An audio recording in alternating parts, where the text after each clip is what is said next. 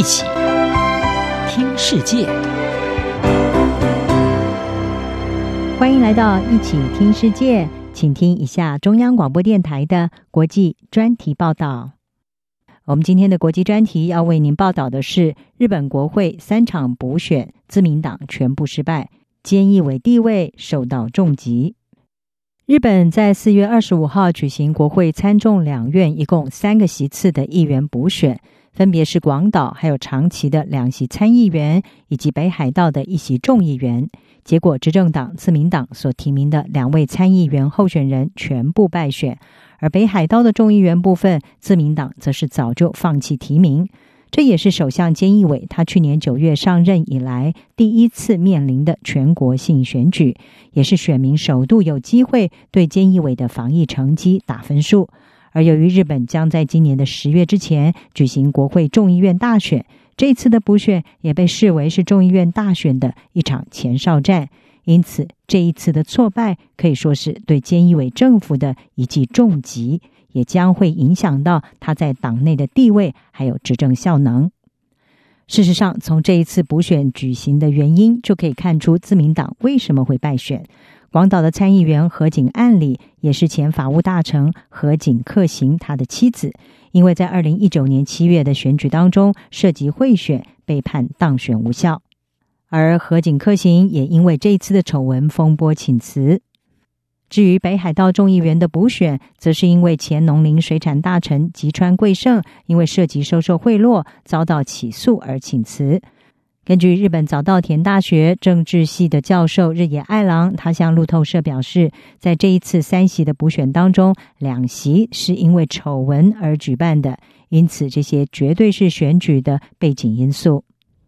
至于长野参议员的补选，则是因为前国土交通大臣、隶属利益民主党的羽田雄一确诊了 COVID-19 病毒而死亡，在疫情不见缓和。东京奥运要如何举办，一再的引发争议之下，也凸显出菅义伟政府的防疫不力。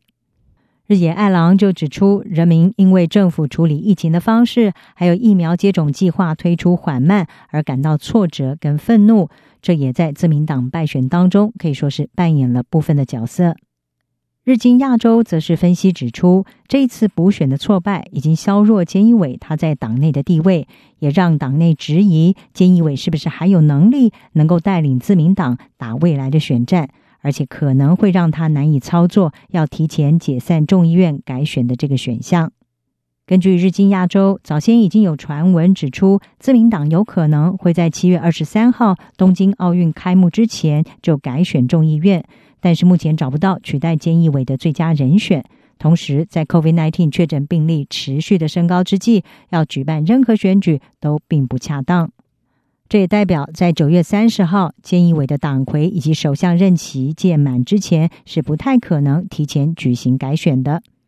不过众议员的四年任期将会在今年的十月二十一号届满，日本必须要在届满之前举行大选。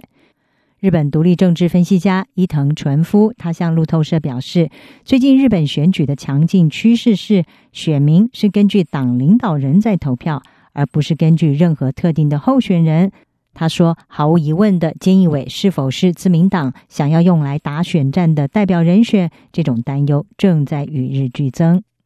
不过，这次的败选当中，广岛败选被认为是致命的杀伤力。在这次的败选里面，广岛呢是因为它是保守派自民党的地盘，而在二零一七年大选的时候，自民党在广岛七个选区当中拿下了六个区，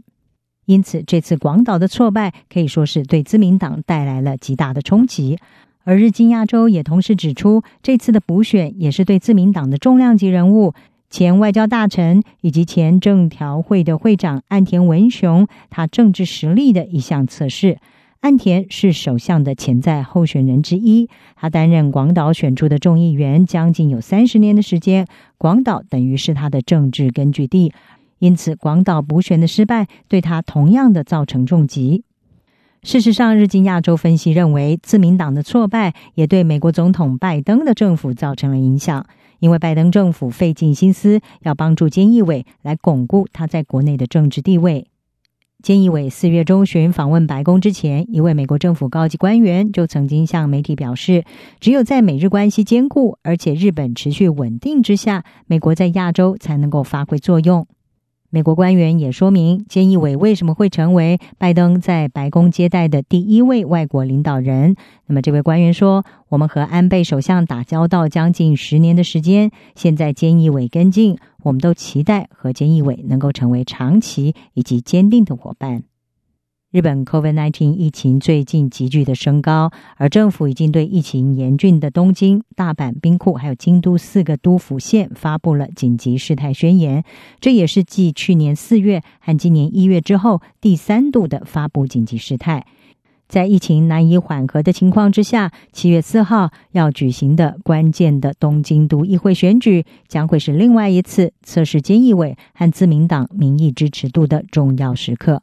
而经过这一次的败选之后，菅义伟可能已经发现，未来的大选将会是一场艰巨的战斗。